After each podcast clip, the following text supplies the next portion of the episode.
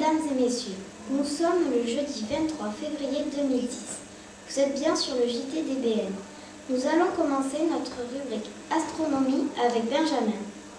Depuis que l'on dispose de télescopes ultra puissants, de nombreuses planètes ont été découvertes hors de notre système solaire. On a ainsi recensé environ 170 exoplanètes, mais elles étaient toutes composées de gaz. Les scientifiques viennent d'observer la première exoplanète composée de roches et donc semblable à la Terre. Merci Benjamin. Nous allons continuer avec notre rubrique sportive avec Sébastien.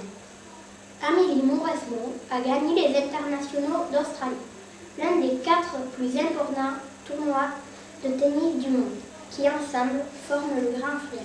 Désormais numéro 2 mondial, la Française se concentre sur le prochain grand rendez-vous, le tournoi de Roland Garros en France. L'équipe de France de handball a gagné les championnats d'Europe et a battu les deux anciens champions du monde, l'Espagne et la Croatie. Et pour finir, notre rubrique nature avec Benjamin.